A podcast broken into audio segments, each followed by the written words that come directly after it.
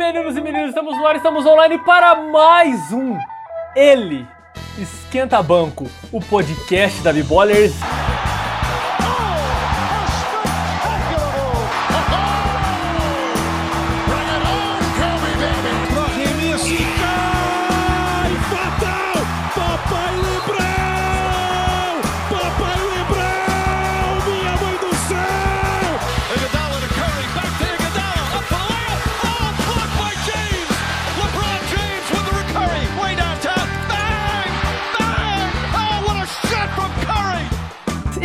Que é o pior entre os melhores e o melhor entre os piores, e eu, Massali, o seu apresentador, o seu mediador deste Roda Viva de baixo custo. Boa tarde a todos, meu nome é Leonardo Zappa e não tem mensagem especial hoje, só boa tarde mesmo. Bom dia, boa tarde, boa noite a todos os queridos ouvintes do Esquenta Bancos. Eu queria dizer que o deus das notícias, Shams Charania, confirmou e dia 7 de março teremos All-Star Game em Atlanta. Pam, pam, pam. Esse All-Star vai ser maluco, né, velho? Sem, sem espectadores, sem. Enfim. Caraca, real, Papo, bicho. Torcida virtual. papo de outro episódio esse. Vamos para o nosso programa, porque neste programa de hoje falaremos sobre ele, o ritmo dos ritmos, o mais antigo das sensualidades, jazz, Utah Jazz.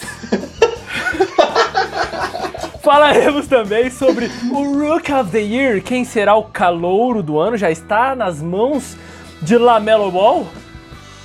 Ou ainda tem competitividade entre esta molecada? Tudo isso você discute com a gente neste episódio. Vamos para o programa.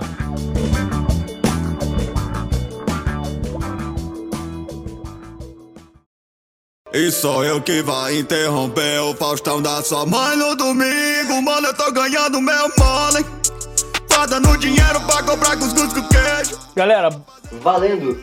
E aí, rapaziada, será que o Jazz já tem o necessário para ser considerado um contender ao título? E aí, Rodrigão, quer dar sua opinião primeiro? Cara, eu vou falar um pouquinho que eu não digo que ele é complicado, mas eu acho que eles são um contender, improváveis contenders, mas eu acredito que são.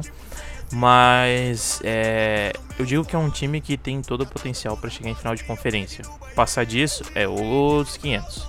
Mas ele é um contender de conferência. Isso acho que não tem como tirar do Jazz isso. Primeiro que a gente tem que enaltecer o quanto que esse time tá jogando tão bem junto, sabe? O quanto que é, Donovan Mitchell vem cada vez mais é, botando. Acho que depois que o Shaquille O'Neal deu aquela farpada nele numa entrevista, o, o cara falou tipo, porra, beleza, se tu acha que é isso, é isso e bola pra frente. E os caras, tipo, estão jogando muito desde lá, sabe? Joe Ingles tá jogando muito, ele tá tendo, acho que a maior porcentagem da carreira dele de 3 pontos, pelo, pelos 36 minutos que ele tá jogando. Ah, o PER dele também tá muito alto, os turnovers dele estão bem baixos, então Joe Ingles tá sendo essencial para esse time. Eu, eu acredito que ele sempre foi um jogador extremamente regular e, e ele merecia mesmo estar na posição que ele tava, mas é muito interessante ver que ele ainda tá rendendo esse ano. Ah, também o Rudy Gobert, eu ele outro ca- jogador que é extremamente sólido, que tá tendo de novo, acho que a maior média de carreiras em, em- em rebotes e tocos por turno e também a acho que a média de turnovers dele também é de faltas. Isso acho que o, o nosso senhor das métricas Zapa vai poder falar um pouquinho melhor. Eu odeio esse cara, não vou falar nada dele. Ô, louco, bicho. É, acho que todo mundo odeia, assim. Mas não tem como negar que ele, ele, ele entrega em quadra, né? Sim, Mas. Se ele não estiver jogando contra um pivô bom, ele entrega. Exato. Farpas Eita, e mais farpas. Que bom que o Howard foi pro, pro leste, né? E daí. Mas Derek Favors também tá jogando muito legal. é... Pelos 16 minutos de jogo que ele tem, né, entregado, eu acho que ele tá entregando muito em quadra. A fisicalidade dele, eu acho que ele bota muito pra jogo, tanto pra atacar como pra defender. O cara tá muito bom. E também tem o O'Neal, que eu esqueci o primeiro dele. Eu não sei se é Jermaine O'Neal, não sei o nome dele. Mas ele também é, um Royce- jogador Royce que. Rice O'Neal, isso aí. É, também tá mantendo médias de career highs né, em pontos, roubadas de bola, rebote e a porcentagem de arremesso dele subiu pra caramba. Então, cara, eu acho que é um time que é o coletivo que faz mais do que uma pessoa que tu chega e olha assim, caralho, esse cara tá jogando muito, tá carregando o time. Não, todo mundo realmente tá jogando bem, tá entendendo quais são suas funções e estão dando um passo acima. E, e totalmente mérito deles ter essa, esses 11 jogos invictos que eles ganharam e jogos difíceis ali no meio também, não foi só um monte de mamatinha assim, que é pegar uns Orlando Magic da vida, umas galera assim e tal. Os caras jogaram bem mesmo, assim, e foram dominantes no período, tanto que é, tomaram um sacode pro, pro Nuggets, tomaram, mas. Mas todo time vai dar uma derrapada ou outra, né? Até o time de Jordan, ele perderam é, 10 jogos né, naquela temporada, então perder jogo é normal, acontece. Então, cara, é, esse Utah Jazz, eu, eu enxergo ele como um time que tem todos os ingredientes para ser um time campeão. Entende isso? Mas eu não sei se esses ingredientes estão na proporção correta, saca? Tipo assim, ó, você faz um time campeão com esse, esse, esse ingrediente e tanto de cada um desses. Né? Pode variar nisso e naquilo tal. Mas eu, eu, eu não sei se esse time do Utah Jazz tem. Enfim, como eu disse, na proporção correta eu vou explicar isso melhor. Eu acho que eles estão com essa melhor campanha da NBA, né? O percentual de vitórias deles é .762. É, é a melhor campanha hoje, primeiros da Conferência Oeste. Eu entendo que eles estão nesse lugar hoje porque eles têm uma base que tá junta há muito tempo e eles têm um franchise player que consegue, tá conseguindo agora, né, entregar realmente.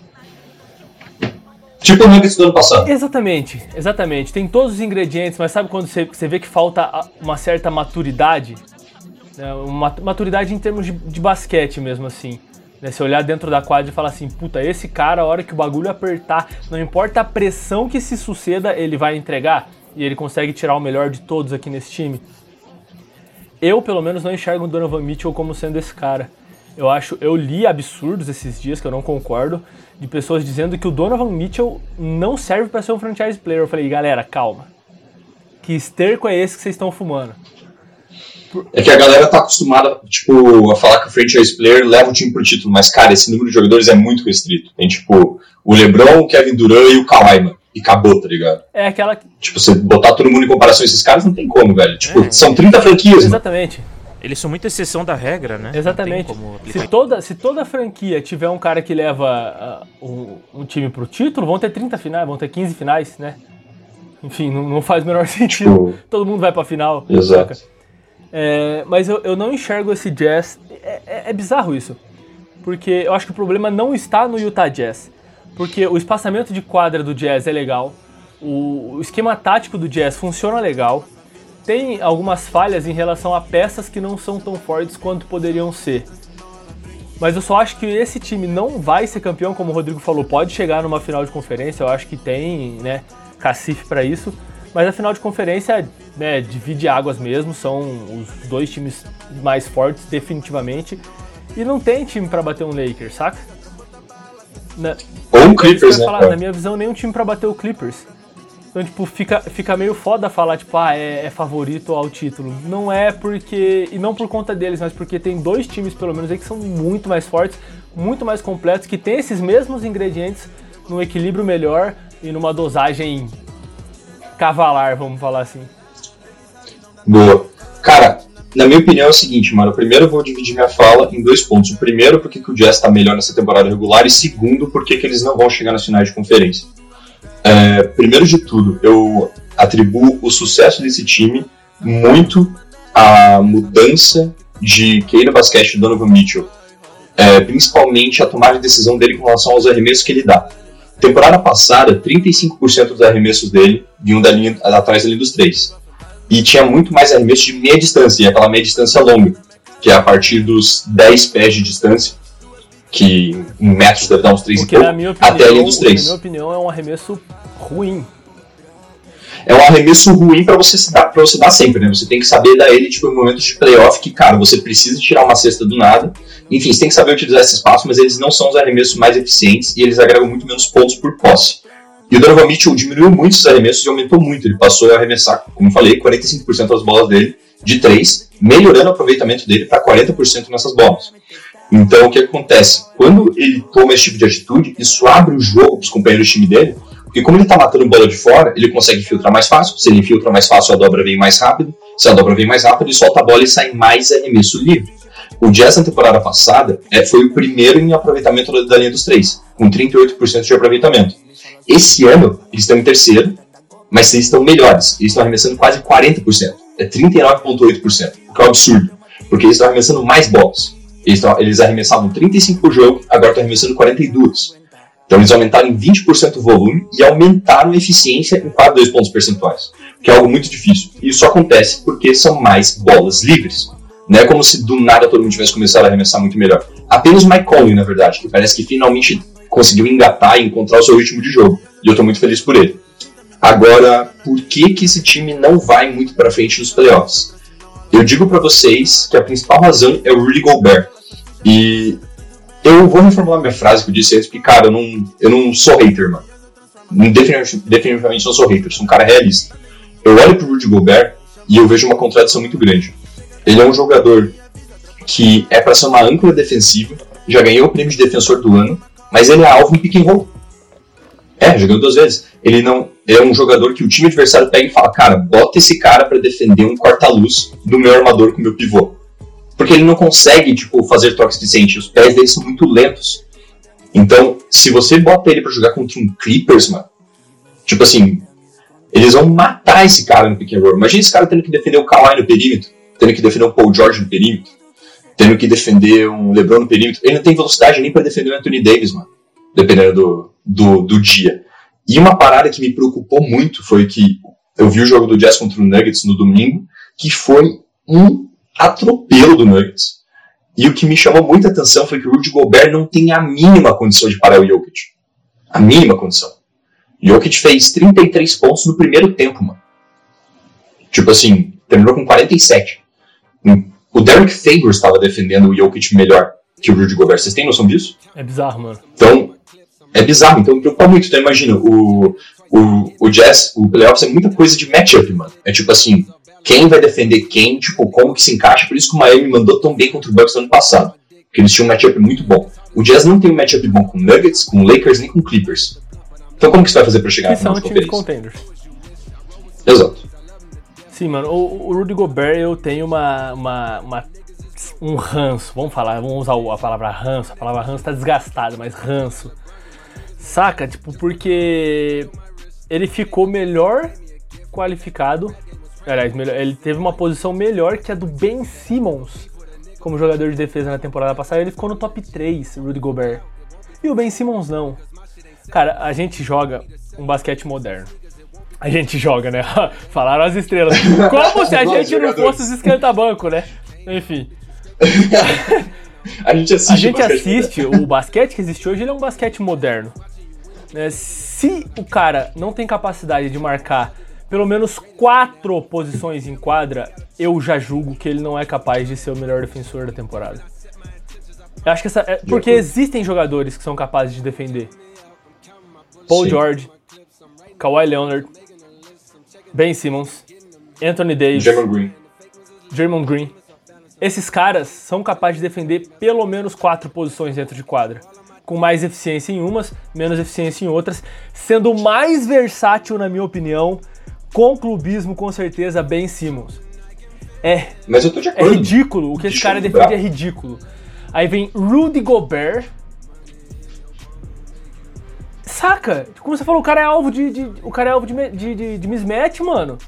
Não tem como esse cara ser o melhor defensor do que um maluco que marca todas as posições dentro de quadra com muita eficiência. Enfim, tirando isso, eu acho que ele é uma, uma, uma figura impossível de ser ignorada dentro do garrafão. É óbvio, o cara tem 2,16, é um mamute, tá ligado? A envergadura do cara. Não, é ridícula. tamanho da Eu, não, eu tô casa. com a envergadura. eu tô com a envergadura dele aqui, ele tem 2,36 de envergadura. Mano, Meu Deus, na mano. moral, cara, é, não, é, é completamente um alien, saca? Mas ele não é, por exemplo, um alien no nível de Andrew Jordan, que tem uma mobilidade ridícula também, saca? Que é. Tinha, né? É, é, você entendeu? Já veio o Magui, que tinha uma mobilidade ridícula também. Enfim. Ele é superestimado, na minha opinião, pelo, pelo, pelo time do Utah Jazz. Eu acho que ele não tem a capacidade de ser um pivô que vai bater de frente com os pivôs de outros times que estão buscando o título mesmo. Como é que esse cara vai jogar contra o Joel Embiid, mano? Vai morrer, tá ligado? Joel Embiid tá jogando cada vez mais longe da cesta. Enfim, não tem o que você fazer. Você vai pôr o Anthony Davis pra jogar contra esse cara, o Jokic pra jogar contra esse cara, saca? O Mark Gasol consegue dar trabalho pra ele, pelo amor de Deus, mano. Enfim. Ah, aí eu já não sei porque o Marc Gasol já tá. Não. Já Não, passou, mas né? é, é real, velho. É real. O Mark Gasol consegue dar trabalho pra ele sim, velho. É, é, é muito bizarro, mano. Enfim. Mas. Com, com isso dito, eu acho que ele tem um bom encaixe no time do Utah Jazz. Eu só acho que esse time precisa de um outro pivô. De um outro pivô, que seja moderno. É, uma coisa primeiro que eu gostaria de comentar do Jazz é que tem um jogador que faz sentido pra eles, que é o Bojan Bogdanovic, né? Ele não jogou na bolha justamente por causa da que ele fez uma cirurgia no punho dele, mas ele é um jogador que, cara, eu acho que não vou dizer que ele vai solucionar o problema dos pivôs que a gente tá comentando até agora, né? É um papo que muda um pouquinho, mas eu tava vendo que ele é um jogador que pode ser um fator X para eles começarem a ser bem sucedidos contra esses outros times. Infelizmente, é, contra pivôs e Lakers, acho que que é, tem que haver uma outra solução, talvez, justamente porque eu acho que pessoas intrigantes que o, o, o Utah Jazz pode correr atrás, às vezes é o George Hill do Oklahoma City Thunder, é um jogador que pode dar alguma experiência pro garrafão, pode ajudar o Donovan Mitchell também a crescer. E diferente do, do, do Conley, que ele teve que entrar num novo sistema ofensivo, que ele teve que fazer um, um um- acho que um ajuste muito grande para ele se adaptar pro, pro Utah Jazz. O, a função do Bogdanovich é um, é um- é um pouco mais clara, é um pouco mais objetiva para ele. Só que isso é muito ruim porque ele não tá conseguindo, no, no tempo que ele jogou, ele não conseguiu entregar aquilo. Ele, é, a porcentagem de field goal dele baixou quase 5 pontos. Então de 44,7% de arremesso, ele já caiu para 39,7%. Então já uma, uma porcentagem de arremesso já caiu, sem falar que ele está abaixo dos 40% da linha de 3 também, isso desde a temporada que ele jogava 2016, 2017. Então é um jogador que eu acredito que sempre foi sólido, né? Sempre entregou, sempre entregou os pontinhos dele e fazer alguns arremessos bem importantes. E cara, ele não conseguindo às vezes vir do banco para complementar o que o Joe Ingles está fazendo, ele tá fazendo alguma situação parecida assim, é, é complicado pro jogador, mas ele, ele tem tudo para ser um fator X de virada, sabe? Pro, pro Utah Jazz. Eu acho que eles vão poder trazer mais perigo pro, pra fora do perímetro, eles vão conseguir às vezes passar mais a quadra, talvez até dar mais espaço pro Gobert jogar um pouco dentro, porque Realmente eu não acho que o Gobert é tudo isso. Eu acho que o Gobert tem as falhas dele. Eu não acho que ele é ruim também, mas mas é que sei lá, é muito engraçado que como a gente lê diversos artigos ou vai lendo notícias lá fora, tem muita gente que não acha o Gobert ruim. Mas sei lá, eu não, eu não consigo entender isso, porque eu não acho que ele é merecedor de dois títulos de Defensive Player of the Year, justamente porque hoje se tu não marca no mínimo três a quatro posições, tu tu dança, né, cara? Na no basquete moderno que a gente vive. A e gente vive, a gente respira. A gente... Que a gente joga. Mas, cara, apesar de tudo isso, eu não acho que foi um erro tão grande do Utah Jazz oferecer o contrato que eles ofereceram pro Gobert, cara. E eu vou explicar pra vocês por quê. Isso é algo É, meio É, controverso. eu, assim. eu não acho que, Tipo- que o Gobert seja tipo um desperdício completo de dinheiro e tal. Não, não, ele só não é o cara que vai te levar acima do. Sim. Do nível sim, que você precisa? Exatamente. Mas assim, você tem que. Eu acho que a galera tem que ter noção de que o Utah Jazz não é um time que atrai free agents. Não é o time que você vê em rumores, mano. Ah, pra onde que o Kawhi vai? Quando ele tava saindo de Toronto, mano. Nem- Lógico que ele não pensou no Jazz, mano. Tipo, ah, o Kevin Durant tá saindo do Warriors. Cara, mesmo sendo um time bom, a galera não quer ir pra, Utah, velho. pro Utah pra jogar.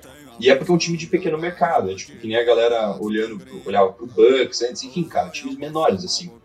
E, então é muito importante para times como esse, como o Grizzlies, por exemplo, quando tinha o Mike Conley, o Gasol e o Randolph, pagar o que tem que pagar para esses caras ficarem. Quando o Drew Holiday estava no Pelicans, ele assinou um contrato de 150 milhões, foi em 2017, se não me engano, 2016, 2017, que para época era muito caro, mas, cara, era o único jeito do Pelicans manter um armador da qualidade dele. Porque não tinha como trazer esse cara na free agents. E é aquele lance, só existe um título, mano. Tipo, sucesso não é medido apenas por títulos. Tipo, você levar uma equipe consistentemente para os playoffs, constrói uma cultura e consegue criar um time vitorioso que pode ser tão importante, tipo, é não tão importante, mas também é muito importante você ter um time bom ao longo de muito tempo, sabe? Sim. Meio que não dá pra você dizer, ah, não, se você não vencer o título, tipo. Você é um fracassou, fracasso é, total. concordo com você, cara. Senão você vira um Knicks e aí você é comentado no nosso podcast como se fosse uma piada, saca? Enfim. É, mas eu, eu, eu, eu, concordo com você. Eu acho que era é a única forma de manter alguns jogadores que não iriam pra Utah normalmente. Esse é o único motivo pelo qual, por exemplo, o Blake Griffin tem o contrato que tem. Porque ninguém quer jogar em Detroit, saca? Enfim, algumas, é, algumas coisas não são só. Não são 0 ou 1, um, né? Não são tão simples assim e eu, eu acho muito boa essa análise. Uma coisa que eu queria falar sobre o que o Rodrigo comentou, que é sobre o Bogdanovich, é que eu vejo que o Gobert, ele faz muito o papel de manter esse time grande, saca? Manter esse time alto. Porque o time do Utah Jazz não é um time que tem uma grande média de, de altura. E o que, é, o que é bizarro sobre o comentário do Bogdanovich é que ele é um ala, um ala pivô, né? ele tem 2 e 3 e é um ala pivô. E o Joe Ingles tem 2 e 3 e é um ala armador. Saca? Então, tipo, é, você daria outra dinâmica pro time, né? Mas você perderia muito em relação a rebotes, por exemplo, em relação ao, ao contato dentro da área pintada ali. E a atividade na tábua mesmo, saca? Enfim, É, vira um lineup de ultra small ball, quase. é, é, seria, seria. Dependendo de quem você coloca na 5, assim, você coloca o Derek Favors é um small ball. Uhum. Enfim. Isso, isso muda completamente e pode dar uma dinâmica diferente pro time do, do Jazz. Mas eu não, eu não acho, eu já não, não concordo que o Bogdanovich teria a, a capacidade de, de trazer pro, pro Utah Jazz a- os déficits que o, que o Gobert causa, entende? Meio engasgado, mas eu acho que saiu.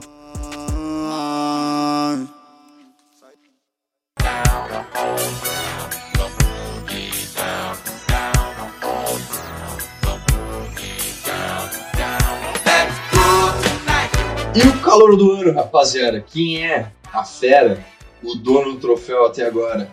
Eu tô sentindo que eu acertei na minha previsão, hein, Pô, né, velho? Não, mas que cagada, né? O cara, sem querer pegar o Lamelo, Cara, eu não tenho o mínimo crédito nessa previsão. mano. pra quem escutou o episódio, vai ver que assim, eu fui o último a Sobrou. escolher. Eu só escolhi o Lamelo porque, tipo, não tinha mais. Eu quase botei o THT de tão clubista que eu sou.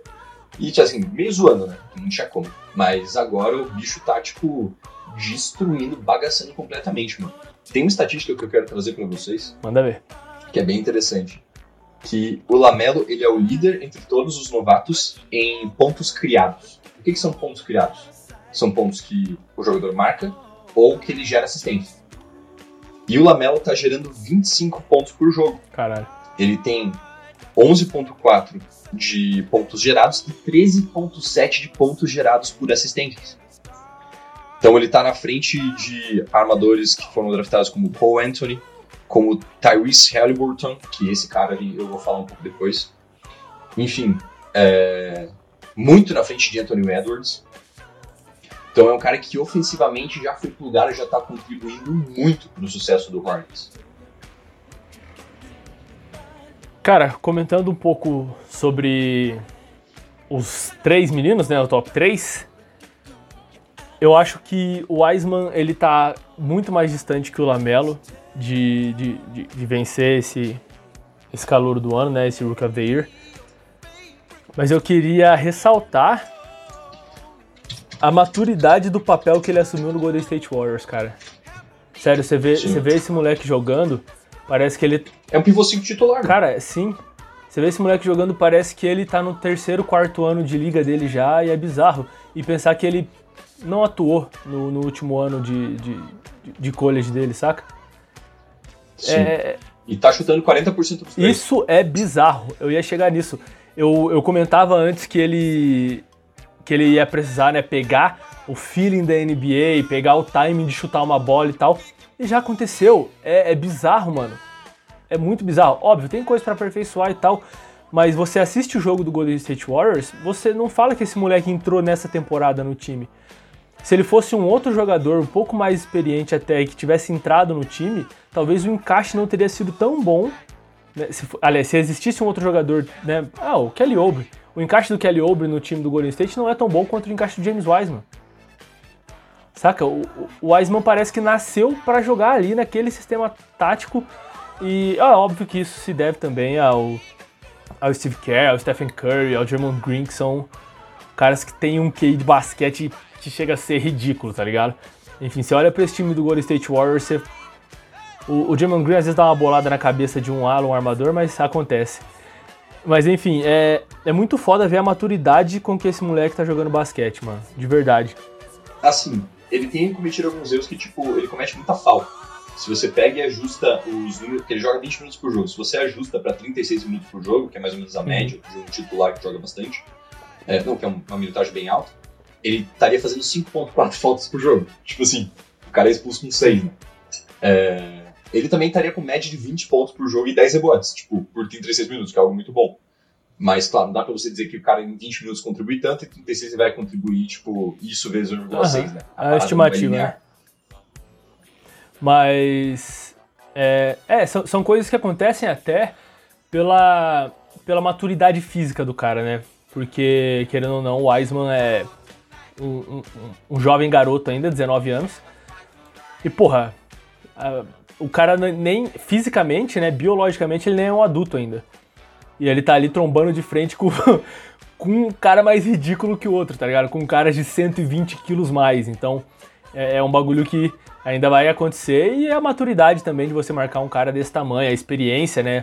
Tempo de quadra é uma coisa que não tem como você substituir por outra coisa, mano. Né? Tipo, então, quanto mais o cara joga basquete, mais experiente ele vai ser em basquete. Findando James Wiseman, cara, o Anthony Edwards, ele não tá tendo uma contribuição tão grande assim, mas dá para perceber que esse moleque é uma máquina, é uma máquina, mano. Ele, na minha opinião, não tem o QI de basquete tão avançado quanto o do Wiseman e quanto o do Lamelo, definitivamente, né? Entre os três, o QI do Lamelo é o maior, é a visão de jogo do Lamelo é um bagulho bizarrão mesmo. É, enfim, a galera comenta na internet que ele tem a visão de jogo de um veterano já, né? As malandragens de um Sim. veterano. E muita confiança. Ah, isso aí é família ball, né? Que é o que falta, que é o que falta no irmão dele, né? Sim. O irmão dele, tipo, tá com a confiança muito quebrada. Trouxe uma pauta bem massa também. Pois é. É. Anthony Edwards, cara, ele tá jogando 32 minutos, aliás, 20, a média de 26 minutos por jogo, pontuando 3 13.6. Eu imagino que esse cara consiga contribuir um pouco mais em relação a rebotes e assistências ao longo da carreira dele, se ele se esforçar. Eu ainda tenho aquele pé atrás com o Anthony Edwards, porque por o basquete não ser realmente a paixão do cara e tal, né, ele gosta mesmo de jogar futebol americano e tal, ele vai ser um excelente profissional de basquete, na minha opinião, mas eu não sei se isso é suficiente para o cara ter a ambição que o Rodrigo falou em outros programas de tipo querer, saca? Ah, vou contribuir com dois rebotes a mais por jogo, vou contribuir com duas assistências a mais por jogo, porque isso vai me tornar um jogador mais completo. É, enfim, eu tenho esse pé atrás, mas fisicamente falando, o moleque é uma máquina, mano. Você assiste, assistir jogo do, do, do Timberwolves é, é uma coisa chata, eu vou ser honesto e sincero aqui. Não é gostoso, Nossa, mano. não é legal. O único Eu não vi nem o jogo deles contra o Lakers. Mano, é, é, sabe, enfim, é, o, o Zappa falou uma vez, né, é mais, é mais, mais chato que ver grama crescer. Enfim, mas assistir esse, esse moleque com a bola na mão é uma coisa que, que é diferente. Tipo, ele, ele, ele, ele se destoa entre os caras ali, até entre caras mais experientes que ele. Enfim, Lamelo Ball, mano, pra mim, a não ser que alguma coisa muito bizarra aconteça, né, o, o, o Halliburton passe a, a produzir ridiculamente, mas eu acho que o, que o Lamelo leva porque, enfim, médias de 26, Já fez triple-double, É, é, então. já, tipo... médias de 26 minutos, isso porque ele teve a minutagem cortada, porque o técnico do- dos Hornets não é nenhum puxa-saco de ninguém, e é o time do Michael Jordan. 12 E tem três armadores. Sim, né? mano. Tem o Rozier, tem ele e tem o Graham. Sim. Tipo, é muito, muito... É pouco minuto pra, pra muito armador. 12.7 pontos, 5.9 rebotes, o que pra um armador tá legal, e 6 assistências. Mano, Ele fala que ele pega muito rebote porque ele jogava muito 21 quando era olha que foda, mano. Enfim, é, como você falou, Zapa, é muita confiança e é uma, é uma confiança que chega a ser chata quando você joga contra o cara, tá ligado? Porque Mas jogando com esse cara é ótimo, porque tipo, ele, você eleva a moral dos companheiros de equipe sendo confia do jeito que ele é, com a idade que ele tem, mano. É um bagulho que você olha, mano, esse moleque tem, tem nem pelo na cara, mano, e já é tipo esse monstro, mano. Tipo, por que, que eu não consigo seguir isso? Tipo, é uma figura de liderança. Sim, pra molecada do Hornets é muito importante isso, velho. É, O. Desculpa, Massalinha. não, pode. Eu só queria, além de falar de Lamelo e Tyrese Halliburton, eu só queria complementar a do Anthony Edwards, que ele começou muito mal a carreira dele na NBA. E a primeira, a primeira escolha do draft, ele teve uma época que ele estava arremessando 23% do da do field, que eu esqueci o nome em português. Mas. Isso, de quadra. Só que, cara, ele, ele começou a ter um, um aumento de porcentagem muito grande. Ele tava arremessando 27% da linha de 3 pontos. E nos últimos 5 jogos, ele tá tendo uma média de 19,2 pontos por partida. E tá. Conseguiu aumentar essa porcentagem dele nesses 5 jogos para 47% em arremesso de distância. Então eu consigo ver é, um crescimento nele justamente nessa parte, porque Anthony Towns, né, e o DeAngelo Russell, eles estão de fora da quadra. Então, eu acho que tá começando a pintar um cenário que ele consegue consegue render, né? Até porque ele vem como reserva, por mais que ele jogue os 20 e poucos minutos dele, ele tá vindo como como reserva para o jogo, ele não é titular, mas eu acho que ele tá conseguindo achar devagarzinho o espaço dele. Eu também acho que ele tem muito espaço para crescer. Ele tem o talento para isso, mas também não acho que ele é um dos contenders para o título, como acho que inquestionavelmente Lamelo Ball é o primeiro com toda essa atenção. É legal que acho que um pouco do Rookie of the Year vem um pouquinho dessa parada de MVP que eu acho que tem um pouco de narrativa, né? E poxa, o Guri foi lá Mas quebrou. não tem nada a ver com vitórias do time. Não, não, não, não. Exato, exato, exato. É, é mais com performance individual, justamente porque tu. A narrativa de tipo, olha, o cara quebrou o recorde do cara mais jovem a fazer um triplo-duplo. Aí vem outro ali, porra, tá fazendo um monte de highlight, tá jogando bem e, e vai ver porcentagem, etc. E, cara, o Lamelo até realmente tá entregando isso. É. é- não, é impossível comparar com outras classes de draft, porque teve outras classes que, tipo assim, os caras estavam jogando muito mais. Eu até falo do ano do Ben Simmons com Donovan Mitchell e Jason Tatum, os caras acho que renderam muito mais que tá rendendo essa galera de hoje. Mas é que eu acho que não, não vale a comparação, porque cada ano o basquete é diferente, querendo ou não, as pessoas são diferentes. Mas eu fico muito feliz pelos times de grande mercado que daqui a alguns anos vão pegar o Tyrese Halliburton por algum contrato maneiro, porque, tadinho, jogador bom não fica em franquia ruim.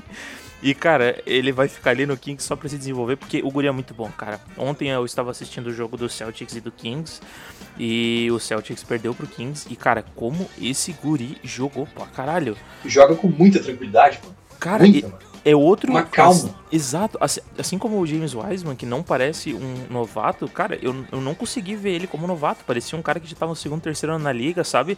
Que já tava. Cara, o bicho era muito inteligente, sabe? Quando a marcação dobrava, quando ele conseguia fazer uns pick and roll pra ir pra cima. Cara, o- o- ele, ele sabe abrir espaço, sabe jogar sem a bola. Eu fiquei prestando atenção no jogo do rapaz e o Guri é muito bom, cara. E não é à toa que ele vem se destacando. Eu não sei qual que foi a, a escolha de draft dele, acho que ele foi a décima segunda, se eu não me engano. Mas, cara, pensar que uma, uma escolha de fora do top 10 da NBA, tipo, ver se destacando ali como o segundo, possível terceiro melhor novato até o momento, cara, é, é absurdo, assim, o, o Guri realmente vem entregando. Eu fico muito feliz e, cara, eu, eu, eu, eu gosto quando franquias pequenas conseguem coisas boas, assim, para É como ver um Hornets começar a dar um passo diferente, ou quando tu vê o Kings, né, dando um. um porra, tendo sucesso em alguma situação aqui ou ali. Eu o sei foda que é que é o dura. Kings, né, mano? É o Knicks do, do Oeste. tipo, É. você bota ouro na mão dos caras e vira bosta, mano. É o Minas ao, é o Minas Os cara- ao contrário. Então, tipo Os assim, caras são o Midas do eu lixão, já- mano. é, já dá pra ter certeza que eles vão fazer merda com esse cara. É o Mirdas. tá? É um merda, esse aqui tá vira merda. Cara, É. mas o Tyrese Halliburton, mano, naquela estatística é o segundo melhor em pontos gerados. E ele é muito eficiente, mano. Ele arremessa acima de 40% da linha dos três, acima de 80% do lance livre e 47% do, da quadra. Então, ele tá jogando com eficiência muito grande. Como o Rodrigo falou, fora da bola, ele é muito esperto, mano. Tipo, ele não é aquele jogador que tem que ter a bola na mão pra criar valor. Ele joga muito bem com o De'Aaron Fox, mano. Inclusive, o, o Harrison Barnes vazou numa conversa com o Richard Jefferson, que por sua vez falou em uma outra entrevista que o plano do Kings é utilizar mais lineups de dois armadores, com o De'Aaron Fox e o Tyrese Halliburton. Isso é muito difícil falar. né? É, porque eles conseguem, eles têm uma sinergia muito grande entre os dois, assim. É, essa tendência de lineups com dois armadores começou lá no Rockets com Chris Paul e James Harden, todo mundo falou que não ia dar certo, deu muito certo. Só não deu mais certo porque o James Harden ia cansar. É, mas daí a gente viu ano passado o lineup de três armadores no Thunder, que tinha o Schroeder, o Chris Paul e o Gilgeous Alexander. A gente tá vendo assim. é, o próprio Phoenix Suns, cara, tipo, tem o, o Chris Paul e o Devin Booker também consegue levar muito bem a bola, mas isso é um pouco mais separado. E agora a gente tá vendo no Kings. É, e acredito que com essa sinergia, mano, tipo, esse time finalmente consiga agregar alguma coisa, porque De'Aaron Fox jogando sozinho também é uma parada que dava pena de ver, assim. Eles já estão com o Marvin Bagley, que era pra ser um cara bom e até agora tá muito estagnado. Então é muito ver, é muito bom ver um Tyrese Halliburton se destacando, mano. E assim, cara, o, o que, que eu vou falar pra vocês de Anthony Edwards, né, mano? Eu dei a letra, velho. O cara é um cansado, mano. Tipo assim, o que me preocupa nesse cara não é a pontuação dele. O que me preocupa é o engajamento dele defensivamente, mano. Ele, pra mim, ele segue muito parecido com o Andrew Wiggins. É um cara que ele precisa da bola na mão pra fazer alguma coisa. Uhum. Ele não consegue criar jogadas com os companheiros de equipe dele. Ele não utiliza os atributos físicos pra agredir a tábua e nem pra defender. Então é uma parada muito mais mental e que eu tenho ainda menos confiança porque ele tá jogando no mesmo time que o, que o, que o Wiggins foi draft- draftado, mas que jogou e que não se desenvolveu.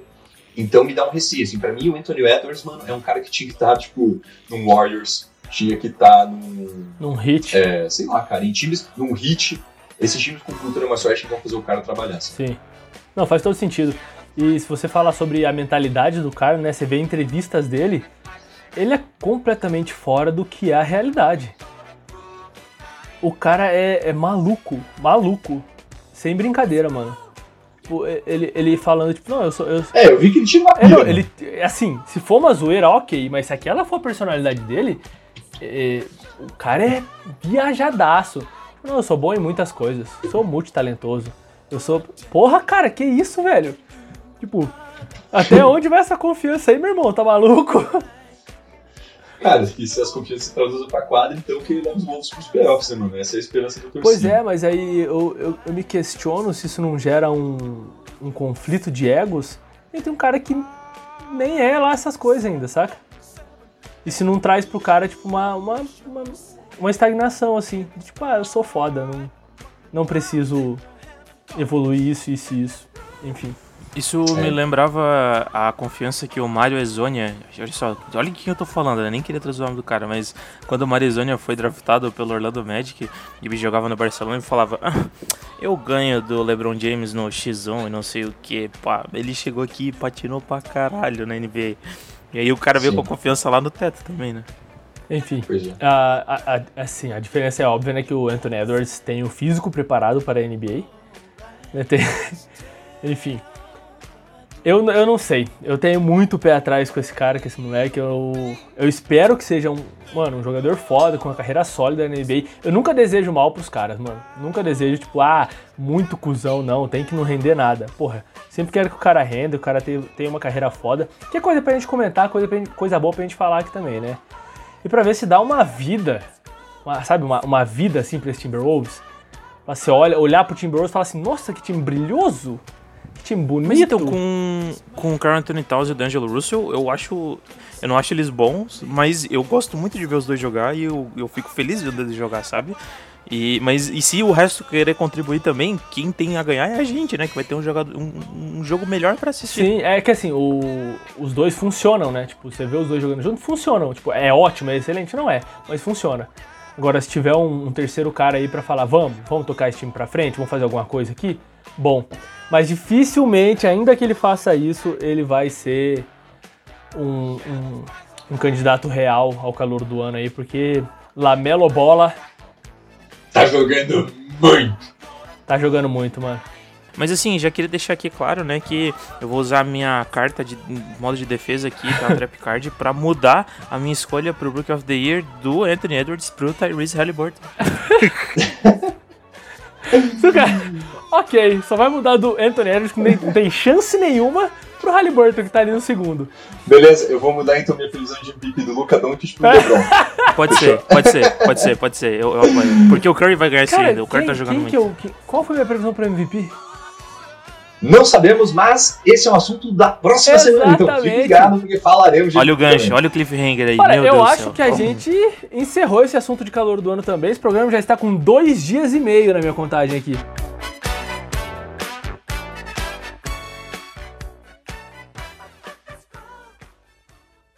Some people call me the space cowboy.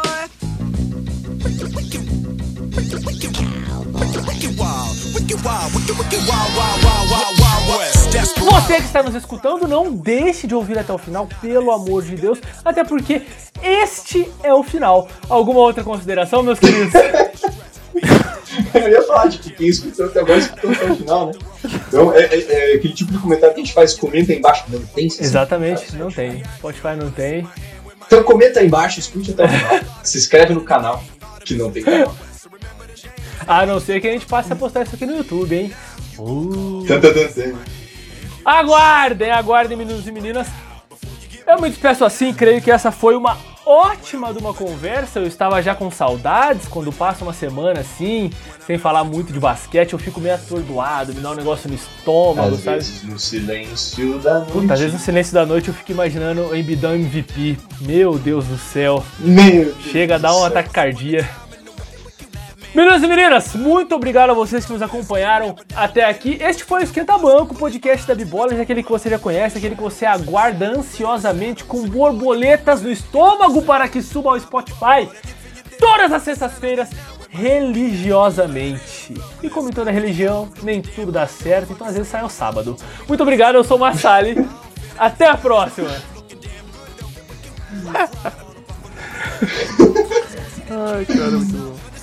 Valeu, rapaziada. Bebam água, passem protetor solar. E tudo de bom.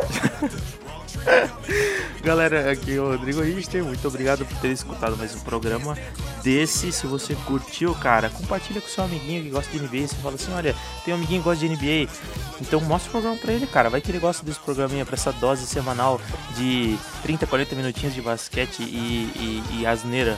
Vai conferir lá. E eu queria só deixar aqui né, uma nota, uma triste notícia de que o maior jogador da seleção brasileira se aposentou. Lucas Bebê, aos 28 anos, se aposentou. E o basquete perde, e o basquete chora. Perde, velho. Puta, é muito foda. 28 anos. Terminar o episódio em alta astral. É isso. Uhul! Boa. Até a próxima!